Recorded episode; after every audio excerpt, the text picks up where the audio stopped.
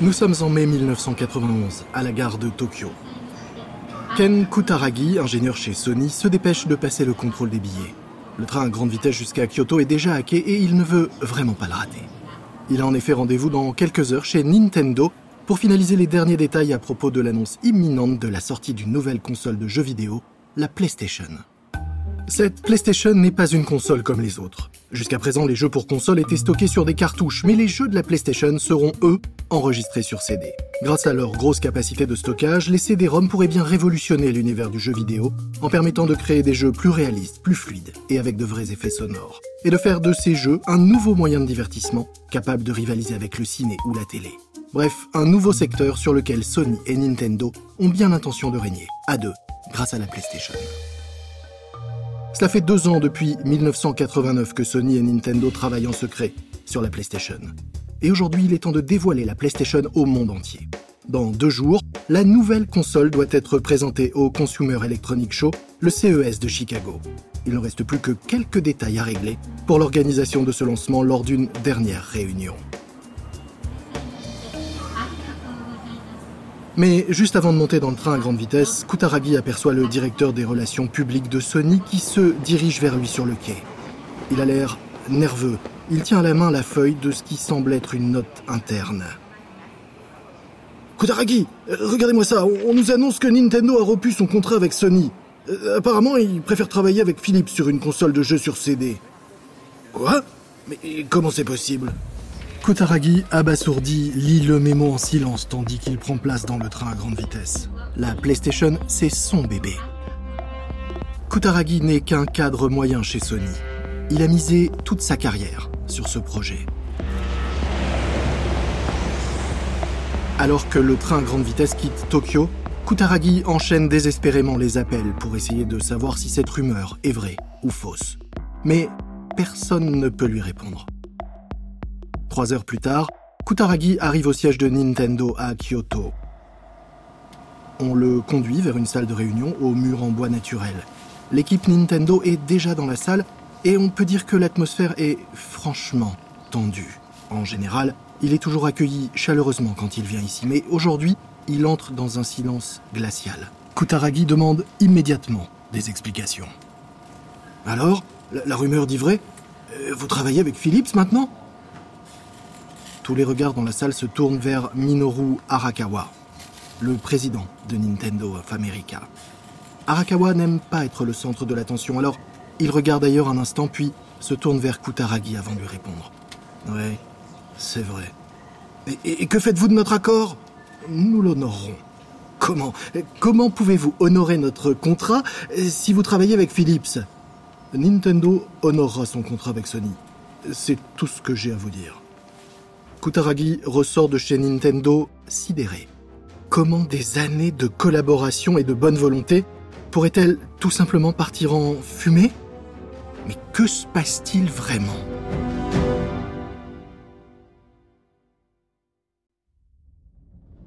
Vous écoutez Guerre de business de Wandery. Je suis Lomik Guillot.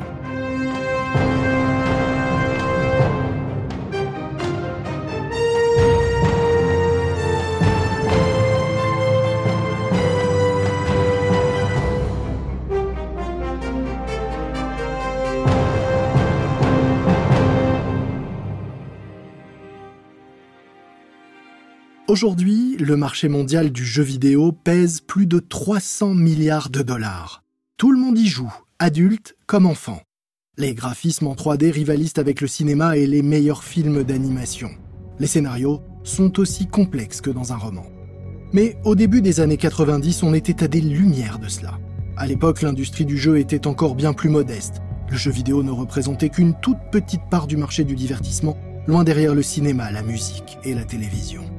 Les jeux vidéo étaient eux-mêmes plats et en deux dimensions. Leur bande-son était pauvre avec de petites musiques générées par ordinateur, et seuls les enfants y jouaient. Les années 90 vont tout changer. En moins de 10 ans, les jeux seront passés en 3D, avec de vraies bandes-son, et la majorité des joueurs sont désormais des adultes. Derrière ce bouleversement, au cœur de cette révolution, deux entreprises se livrent un combat sans merci. D'un côté, Nintendo, entreprise de jouets devenue leader du marché du jeu vidéo, et de l'autre, Sony, marque d'appareils électroniques grand public qui a su se faire une place centrale dans l'univers du jeu.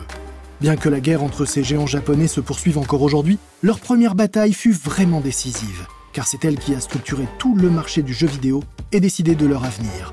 C'est cette bataille qui a donné naissance à l'industrie des jeux vidéo telle que nous la connaissons aujourd'hui. Au cours des six épisodes de notre nouvelle série, nous vous raconterons l'affrontement sans précédent qui oppose Nintendo et Sony, les manœuvres en coulisses et la façon dont deux visionnaires ont mené la bataille. Vous écoutez l'épisode 1, un coup de poignard dans le dos. Vous retrouverez ensuite chaque semaine un nouvel épisode sur l'ensemble des plateformes d'écoute. Nous sommes le 1er juin 1991, deux jours seulement après la réunion stupéfiante de Kutaragi au siège de Nintendo.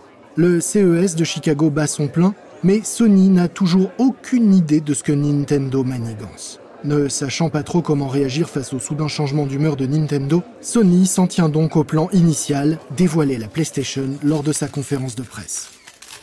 Aujourd'hui, Sony est fier d'annoncer un nouveau partenariat passionnant avec Nintendo. Ensemble, nous développons une nouvelle console de jeu. Une console qui pourra lire à la fois des jeux sur CD-ROM et des cartouches Nintendo.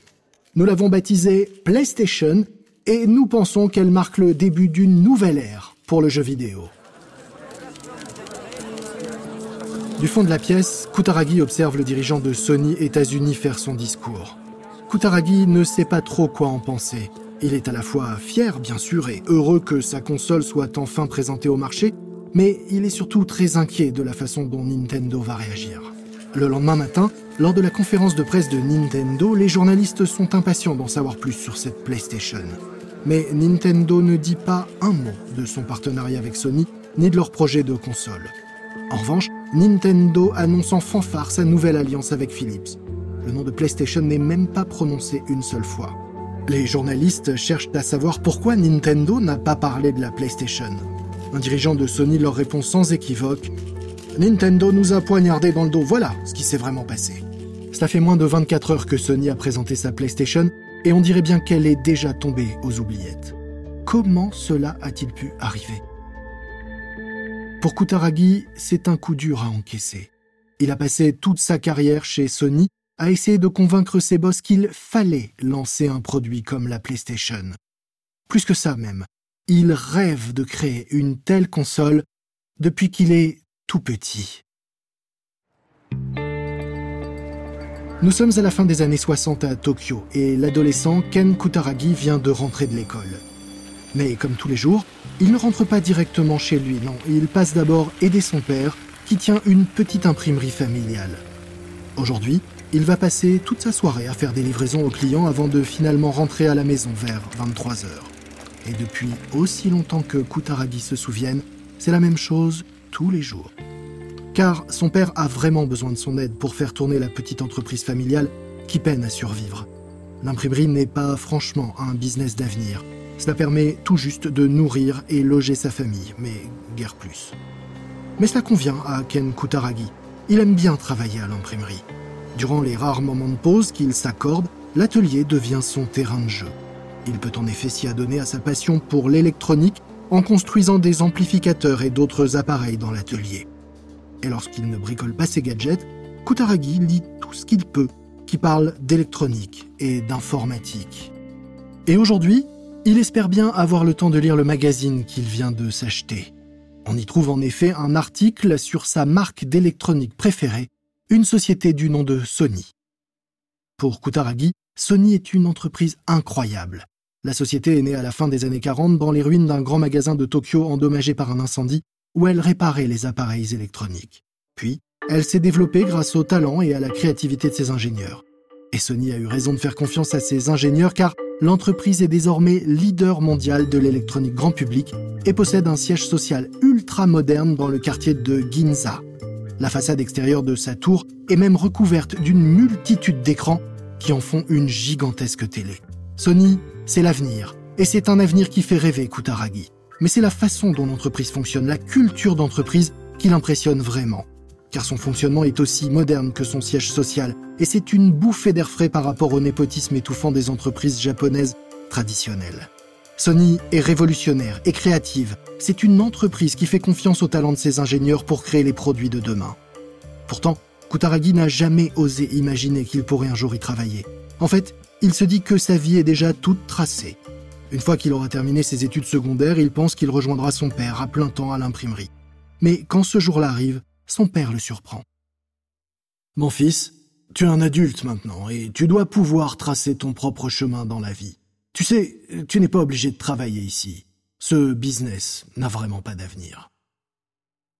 Nous sommes en 1975 et maintenant qu'il est libéré de toute obligation familiale, Kutaragi sait exactement où il va aller travailler. Il ne peut y avoir qu'un seul endroit. Il faut que ce soit Sony. Lorsqu'il arrive chez Sony, Kutaragi est ravi de sa première mission. Il doit développer une télé LCD à écran plat. Kutaragi ne peut s'empêcher de partager son enthousiasme avec l'un de ses nouveaux collègues. C'est un projet fantastique à base de technologie numérique. Je trouve que Sony devrait d'ailleurs encore plus se concentrer sur les produits numériques. Après tout, l'avenir c'est le numérique, pas l'analogique. Vous entendez cela? Numérique plutôt qu'analogique? Le collègue de Kutaragi le regarde avec horreur avant de se pencher vers la nouvelle recrue pour lui donner quelques conseils. Écoute-moi bien, tu ne dois plus jamais dire ça, pas ici, pas chez Sony. Si tu tiens ce genre de discours, ce sera la fin de ta carrière ici. Kutaragi ne comprend pas. Pourquoi le numérique ne serait-il pas l'avenir? Mais il découvre rapidement que chez Sony, ils ne sont qu'une toute petite minorité à défendre le numérique. Il faut dire que Sony a bâti son succès sur la technologie analogique, radio à transistor, télévision couleur et lecteur de cassettes vidéo. Les avantages du numérique sont encore essentiellement théoriques. Les microprocesseurs sont nouveaux, chers, lents et à ce stade peu performants. Mais Kutaragi ne veut pas lâcher le morceau. Ce n'est vraiment pas dans sa nature. Il continue donc à se battre pour un futur numérique chez Sony et se forge une réputation de franc-parler.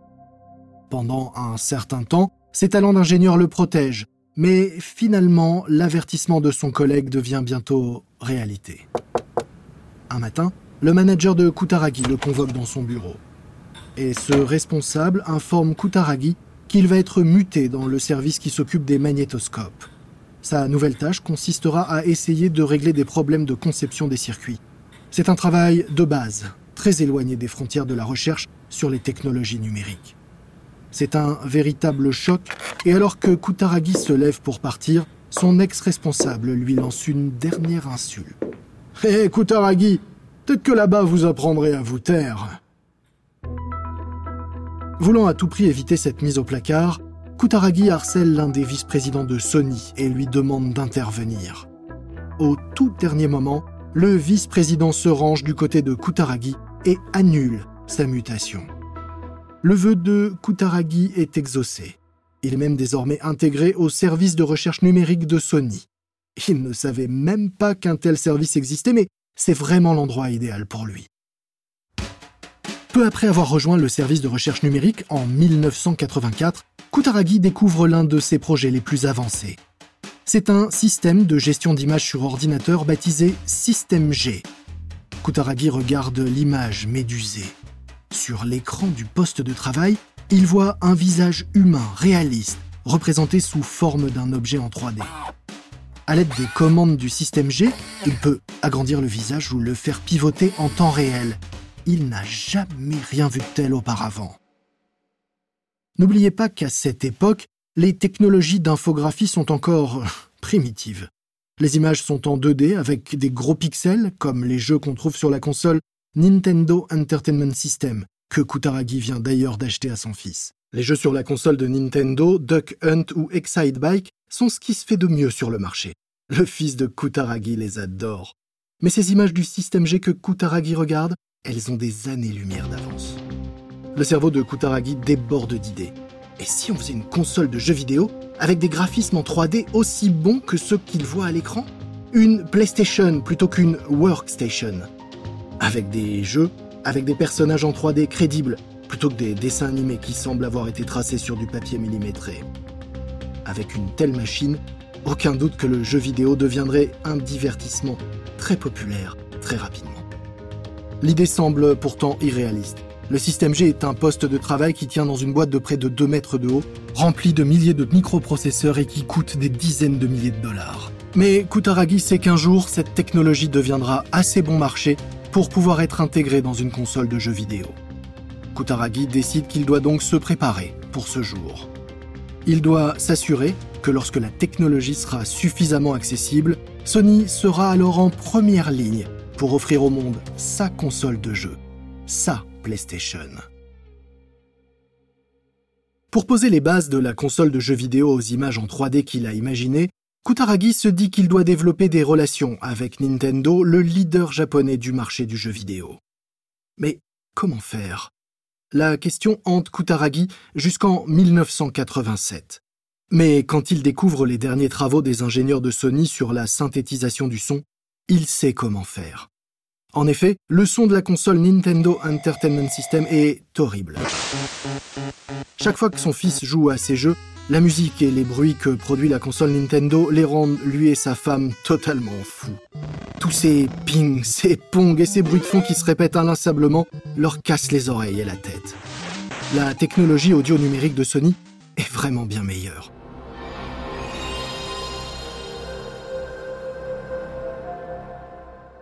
Se disant qu'à l'heure actuelle, Nintendo doit sans doute envisager de créer un successeur à la NES, Kutaragi organise donc une réunion avec les dirigeants de Nintendo. Il montre aux dirigeants de Nintendo tout ce que la technologie audio de Sony peut apporter et suggère que Nintendo fasse appel à Sony afin de concevoir une puce audio pour sa prochaine console de jeu. Et Kutaragi arrive à les convaincre. Nintendo se laisse séduire et signe un contrat avec Sony pour développer une puce audio personnalisée pour sa prochaine console, la Super Nintendo. Mais au siège de Sony, nombreux sont ceux qui désapprouvent ce partenariat. Pour eux, les consoles de jeux vidéo ne sont rien d'autre que des jouets low-tech, l'antithèse même de l'électronique grand public de qualité qui a fait la réputation de Sony. Mais avec le contrat lucratif de Nintendo sur la table, le deal de Kutaragi est validé par la direction de Sony. Après ce premier contrat pour la puce audio, Kutaragi s'efforce de renforcer les liens entre Sony et Nintendo et planche sur un projet plus ambitieux. Une console de jeu sur CD appelée PlayStation. La PlayStation serait une machine hybride, une console Super Nintendo avec un lecteur CD intégré pour lire des jeux à partir d'un CD. Ces jeux sur CD seraient l'intérêt principal de la PlayStation. Avec 40 fois plus d'espace de stockage qu'une cartouche de jeu Nintendo, les jeux PlayStation pourraient incorporer des séquences filmées d'acteurs réels et de la musique enregistrée par de véritables musiciens. Fini les héros en pixels, fini les pings et les pongs générés par ordinateur. Le partenariat semble idéal. D'un côté, Sony, co-inventeur du CD, en a la maîtrise technique mais ne connaît rien aux jeux vidéo. De l'autre, Nintendo connaît tout sur les jeux mais n'a pas l'expertise technique de Sony. Le 1er janvier 1989, Nintendo et Sony signent donc un contrat pour développer ensemble la PlayStation. Mais la première faille dans le partenariat apparaît lorsque Sony refuse de partager les détails techniques de la puce audio qu'elle conçoit pour la Super Nintendo. Sony fait payer à Nintendo des frais exorbitants pour cette technologie. À cette époque, Sony rachète aussi le studio hollywoodien Columbia Pictures. Et cela énerve Nintendo. Car Sony ne semble plus se contenter de fabriquer des produits électroniques pour le grand public. L'entreprise veut maintenant devenir un géant mondial du divertissement. Après avoir appris les détails de la dernière acquisition de Sony, Hiroshi Yamoshi, président de Nintendo, se demande quelles sont les véritables intentions de Sony. Et si la PlayStation n'était qu'une ruse une simple étape permettant à Sony de mettre un pied dans le marché du jeu vidéo? Le doute s'insinue dans l'esprit de Yamoshi. Nintendo a-t-elle commis une erreur en fricotant avec Sony? Yamoshi prend ses lunettes dorées et relie à nouveau le contrat de la PlayStation. Une clause en particulier attire son attention. Et derrière ces mots, il comprend soudain où est le piège. Cette clause menace en réalité le cœur même du business de Nintendo. En effet, Nintendo tire la plus grande part de ses énormes bénéfices du fait que l'entreprise possède l'exclusivité de la fabrication des cartouches de jeux pour sa console. Et voilà que Yamoshi découvre que cette clause donne à Sony le droit de fabriquer des jeux vidéo pour la PlayStation. En effet, Le business des consoles de jeux vidéo fonctionne selon le modèle commercial du rasoir et des lames, rendu célèbre par Gillette. Les consoles sont les rasoirs, vendus pour un bénéfice faible ou nul, afin d'attirer le public. Le véritable business est dans les jeux. Ce sont eux les lames à très forte marge de l'industrie du jeu vidéo. Et Nintendo gagne beaucoup d'argent en raison de son monopole sur la fabrication des jeux et non pas sur la console. L'entreprise fait non seulement payer la fabrication des cartouches de jeux aux éditeurs, et en plus prélève une part sur chaque jeu qu'ils vendent. Si Sony est autorisé à fabriquer des jeux pour la PlayStation, Nintendo perd le contrôle sur la partie la plus rentable de son business. En signant ce contrat, Yamoshi a laissé le verre entrer dans le fruit. Or, il ne peut pas se permettre de compromettre ainsi son activité. Il doit trouver un moyen de sortir Nintendo du contrat. Il doit tuer la PlayStation. Yamoshi lève les yeux de son bureau. Sur sa table basse, il y a un jeu de Go artisanal. Ce jeu de stratégie est la seule chose qui l'intéresse, en dehors du travail. Sa passion pour le jeu est telle qu'il a atteint le rang de maître du jeu de Go. Au Go, il n'y a pas de confrontation directe entre les joueurs. La victoire s'obtient en encerclant les pièces de son adversaire. Et une des stratégies les plus efficaces pour gagner, c'est de pousser votre adversaire à prendre de mauvaises décisions. Yamoshi observe le plateau de jeu un instant et il sourit. Il sait exactement ce qu'il lui reste à faire.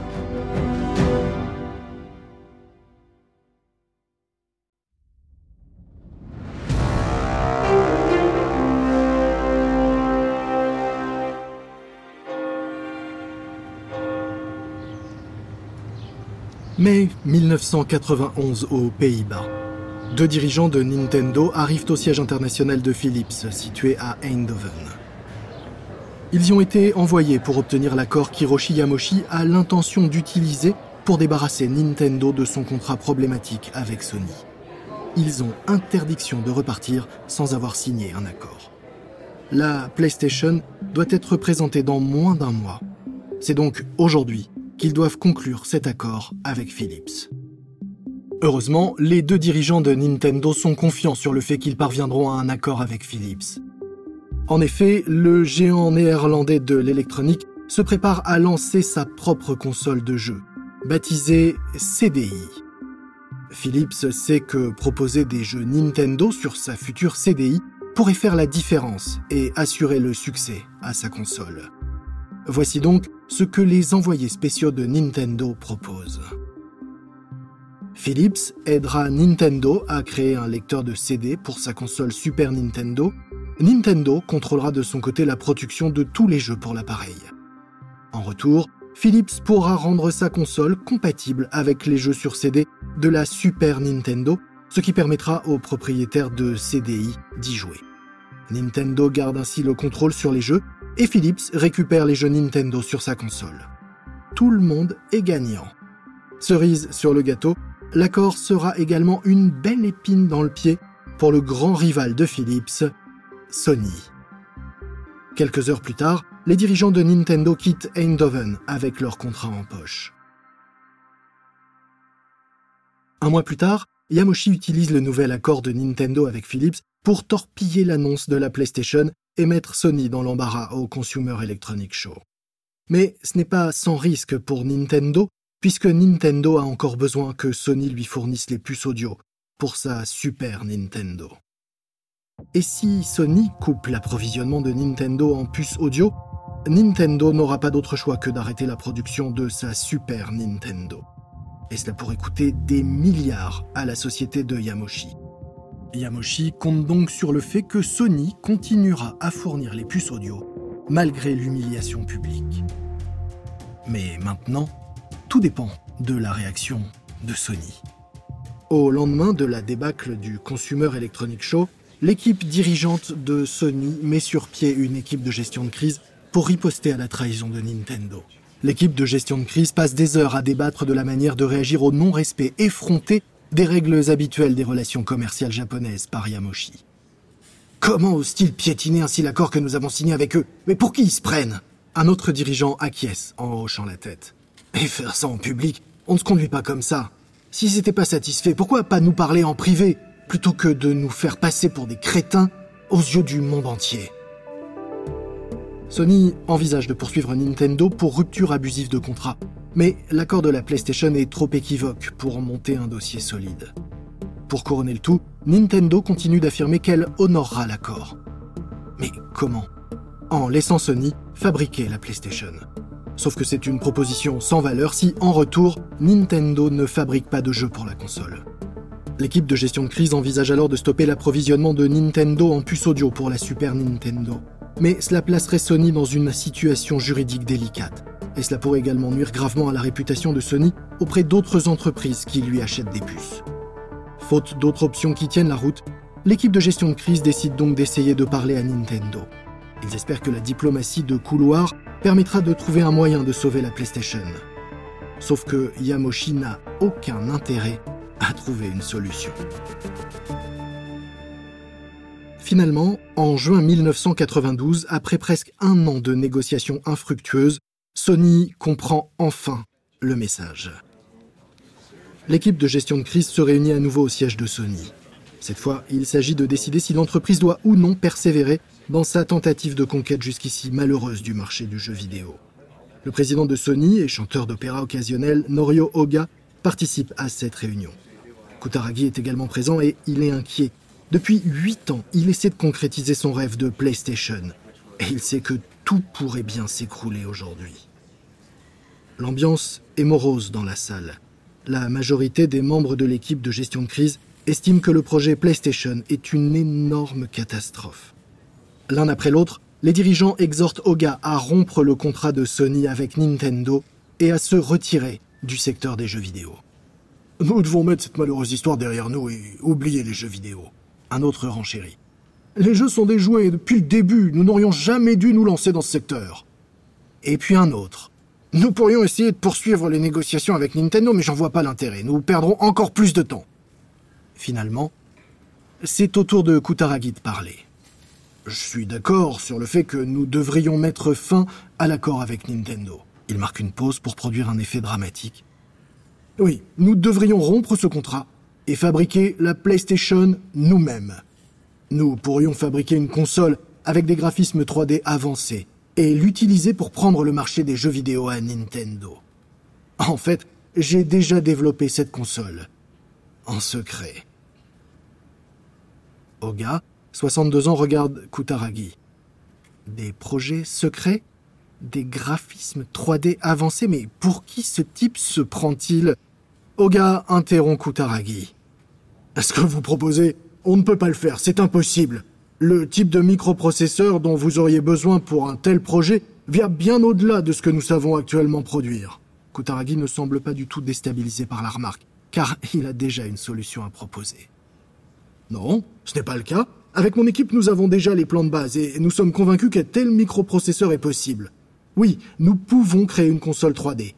Et vous devez le faire. Vous ne pouvez pas vous contenter de regarder Nintendo gagner.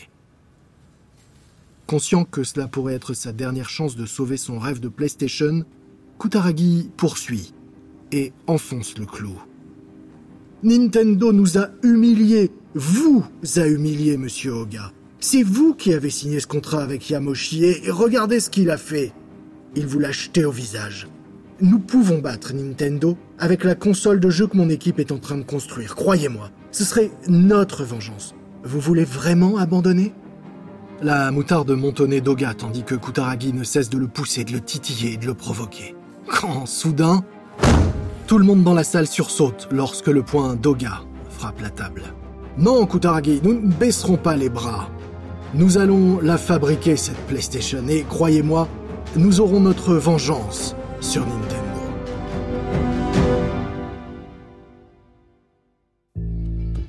Dans le prochain épisode, le PDG de troisième génération de Nintendo fait mentir sa réputation de petit garçon riche et gâté pour devenir un homme d'affaires implacable, prêt à abandonner la tradition japonaise familiale pour pousser l'entreprise vers une nouvelle direction plus rentable. J'espère que vous avez apprécié cet épisode de Guerre de Business, le premier de notre nouvelle série Nintendo contre Sony. Vous pouvez nous retrouver sur Apple Podcasts, Spotify, Capital.fr et sur toutes les applications d'écoute, ainsi que sur wandery.com. Si vous cliquez sur l'image ou que vous la faites glisser, vous découvrirez des offres de nos partenaires et sponsors. regardez-les attentivement, ainsi vous soutiendrez notre programme. Soutenez-nous également en nous notant et en nous donnant 5 étoiles. Et parlez de nous à vos amis, votre famille et vos proches pour qu'ils nous écoutent et s'abonnent eux aussi. Une précision sur les dialogues que vous avez entendus dans cet épisode, comme nous ne pouvons pas savoir exactement ce qu'il s'est dit, il s'agit de reconstitutions, mais elles ont été réalisées à partir de nos recherches les plus sérieuses. Je suis Lomic Guillot. Ce programme a été enregistré en version originale par David Brown. Tristan Donovan a écrit l'histoire. Il est également l'auteur du livre Replay, The History of Video Games, disponible uniquement en anglais. Karen Lowe est notre productrice et rédactrice en chef, produit par Emily Frost. Conception sonore, Kyle Randall. Nos producteurs exécutifs sont Jenny Lower Beckham et Marshall Lewy. Créé par Hernan Lopez pour Wandery.